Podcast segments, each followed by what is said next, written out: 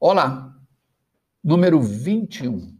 Ontem mesmo começamos e com a sua ajuda já chegamos em 10 países, já chegamos a 1.881 conexões, vários estados do Brasil, várias cidades deste planeta Terra. Vamos em frente.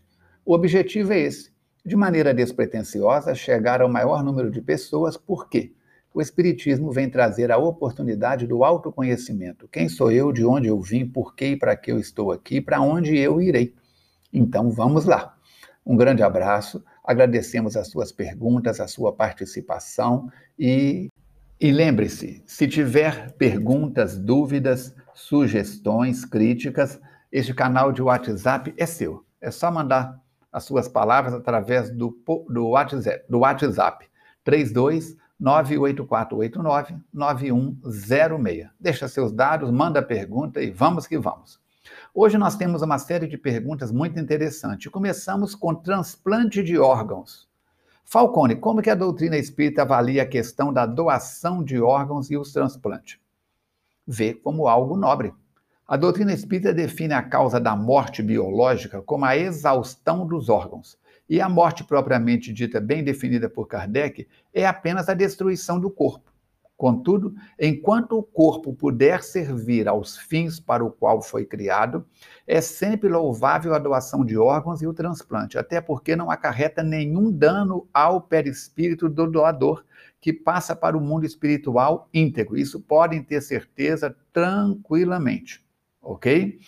Aliás, só benefícios lhe traz o ato por quê? Pela alegria, pela gratidão do receptor e de seus familiares em relação ao prolongamento de sua vida.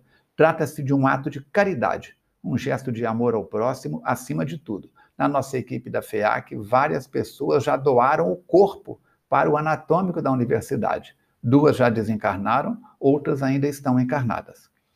As diversas sociedades do planeta têm observado um aumento surpreendente de adolescentes, até mesmo de crianças envolvidas em crimes. A legislação penal aplicável às crianças e adolescentes deve ser idêntica à estabelecida para os adultos? Pergunta delicada. Por quê?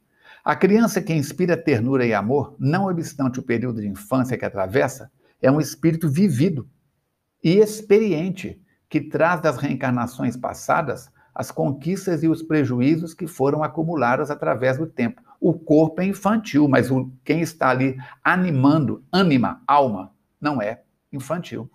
No entanto, a criança e o adolescente, quando delinquem, devem receber um tratamento especial, porquanto o discernimento e a lucidez da razão ainda não lhes facultam a capacidade de saber o que é certo e o que é errado plenamente, sendo facilmente influenciados para esta ou aquela atitude. Como consequência, devem ser-lhes aplicadas legislações próprias, compatíveis com seu nível de crescimento intelectual e moral. A preocupação principal, no entanto, deverá ser sempre de educar oferecendo-se os recursos necessários para que sejam evitados muitos dos delitos que ora ocorrem na sociedade ainda injusta. Quando, porém, acontecer-lhes o desequilíbrio, é necessário que se tenha em mente a sua reeducação, evitando-se piorar-lhes a situação, assim transformando-os em criminosos inveterados, em razão da, da promiscuidade que é vigente nos institutos penitenciários e nos presídios comuns, ora superlotados e quase ao abandono. Mais uma pergunta. O homem moderno tem observado também condutas criminosas em diversos segmentos sociais. Há criminosos ignorantes e os portadores de elevado grau de instrução.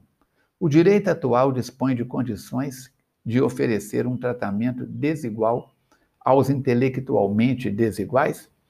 Essa pergunta eu vou responder, mas ela está assim, meio truncada. Mas vamos lá. Como critério de justiça, não se pode considerar passível de receberem a mesma punição aquele que é intelectualmente bem formado e o outro que não graduou a orientação moral nem experimentou a formação intelectual. Ademais, as circunstâncias nas quais ocorre o crime contribuem para o estabelecimento e aplicação de pena compatível. O direito possui condições de oferecer tratamento correspondente ao nível intelectual do delinquente, mediante análise psiquiátrica, psiquiátrica, psicológica, de que o mesmo deverá ser submetido. A ignorância é fator responsável por muitas aflições e misérias que visitam a criatura humana, abrindo espaço para crimes inomináveis naqueles que lhe padecem o jugo.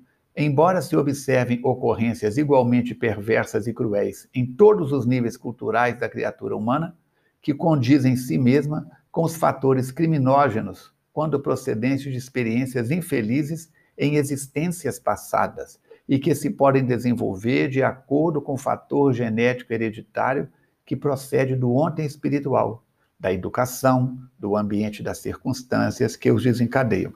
Em direito tem um princípio que diz que a ignorância do, da lei não exonera o réu da culpa, mas a situação é delicada. É claro que se uma pessoa da área do direito, por exemplo, a, eu tenho formação em direito, a Alice está. Está em que período, Alice?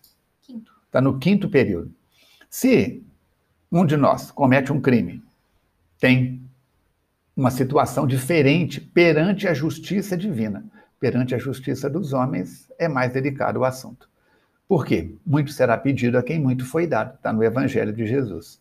O fatalismo, o destino, o estava escrito, aplicado à ordem moral, não absolvem o crime e des desapreciam a virtude? Sem dúvida. Vamos ter um exemplo. Se alguém comete um crime, ah, é porque ele foi, ele veio nessa reencarnação para matar. Então ele não tinha altera, é, alternativa. O único fatalismo que existe para o bem é o único fatalismo que existe é para o bem, para a felicidade, para a evolução. Esse aí nós não temos como escapar. O destino é algo que cada qual está a escrevê-lo com os atos, pensamentos, sentimentos, palavras, omissões, mediante o seu livre-arbítrio. Graças à lei de causa e efeito, cada um é aquilo que de si mesmo faz. Conforme age, assim recebe a resposta da vida. É claro que existem acontecimentos procedentes das reencarnações passadas que impõem necessidades liberadoras, porém ninguém vem à Terra para sofrer, senão para depurar-se, para reparar, para ascender. A dor não faz parte dos soberanos códigos. Ela existe enquanto o espírito permanece na rebeldia no egoísmo, na ignorância da sua fatalidade, que é alcançar o reino dos céus. Quer saber mais? Capítulo 5 do Evangelho segundo o Espiritismo. Tudo explicadinho lá. O agente que delinque sob a influência de uma obsessão é responsável pelo resultado? Encontrando-se o indivíduo sob a injunção de uma obsessão que lhe dificulta o raciocínio, as ações perpetradas não são de sua exclusiva responsabilidade. No entanto, ele é corresponsável pelas companhias com as quais se afina e no que diz respeito às influências espirituais negativas. Cada qual responde pelo que lhe acontece. Eis, pois, que Jesus recomendava a necessidade da vigilância e da oração a fim de que poupar-se a criaturas interferências perturbadoras que são geratrizes das alienações obsessivas. Anota duas perguntas do livro dos Espíritos para você pesquisar. Tenha sempre lápis em mão, porque eu vou falando, você anota e depois confere, confere. Senão, cada podcast fica muito grande. Questão 459. Influem os espíritos em nossas vidas? Não vou falar a resposta, você vai lá consultar. 459.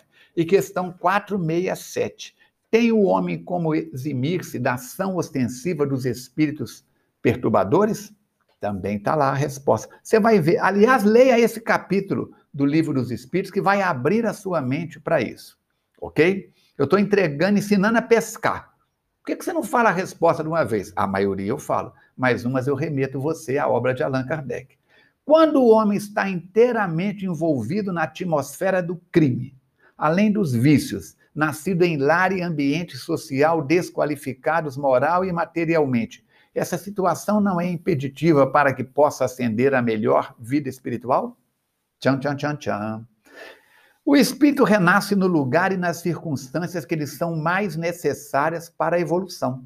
Quando se reencarna em lugares que fomentam o crime e desenvolvem o sentimento de serviço, se encontra sob o guante de provação necessária por haver desrespeitado os códigos superiores de que foi objeto e não soube ou não quis utilizar como proveito indispensável para a sua própria felicidade. As leis da vida sempre oferecem recursos para o progresso. Vamos repetir? As leis da vida sempre oferecem recursos para o progresso. Ao serem desconsideradas, eis que o ser retorna em carência, de forma que valorize em outra oportunidade o que desperdiçou, aprendendo pela dor a valorização daquilo que não utilizou pelo amor. O renascimento, portanto, em meio hostil, cercado pelos fatores criminógenos, não gera dificuldade para ascensão. Antes, se o espírito preferir dar-se conta dos obstáculos que enfrenta e trabalhar-se moralmente, muito mais valiosas serão as suas aquisições e mais engrandecedor a sua elevação espiritual, como tem ocorrido com inúmeros indivíduos que procedem de meios desqualificados e, não obstante, atingiram o ápice da glória e da paz após vencerem a si mesmo. Certo? Então fica aí como material para sua reflexão. Observamos o crescimento vertiginoso nos meios de comunicação, principalmente no televisivo, da presença das religiões com o intuito de influenciar na formação religiosa, cultural, política e social da população. Dentro desse contexto, qual deverá ser o papel da mídia espírita? Espera aí. Uma coisa é uma coisa, outra coisa é outra coisa. Vamos lá. Todo ensinamento bom encontra guarida nas criaturas e as edifica. Embora não nos pareçam corretas determinadas condutas na mídia religiosa, de certa forma preenchem os espaços que estavam sendo utilizados para quê?